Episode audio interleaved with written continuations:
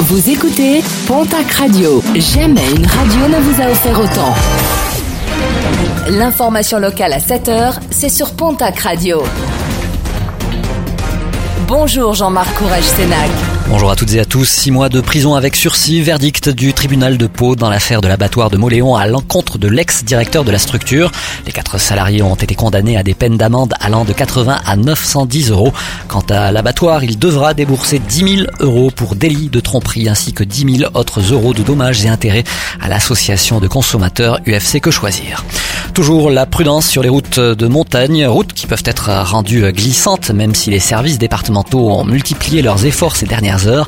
Ce week-end, de nombreuses glissades ont été déplorées. Avec euh, le retour de la neige et de températures très froides, beaucoup de foyers ont remis en marche des appareils de chauffage d'appoint.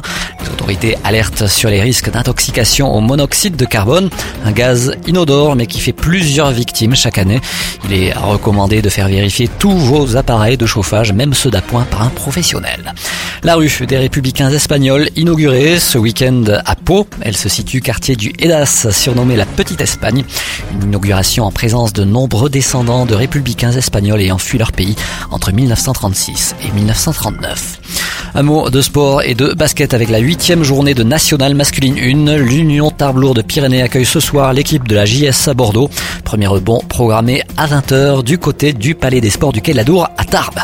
La sixième édition du festival de danse se poursuit à Lourdes jusqu'à samedi. De nombreux spectacles où toutes les danses seront représentées.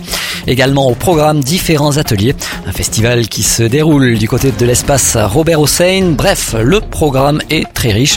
Et pour le retrouver, pour plus d'infos, direction internet le www.lourdedance.fr.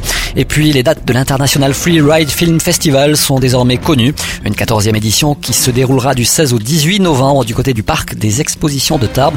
Trois jours de diffusion gratuite de films de ski et de snowboard avec la présence d'un jury de sportifs et riders de haut niveau. Un jury qui sera présenté le 7 novembre prochain.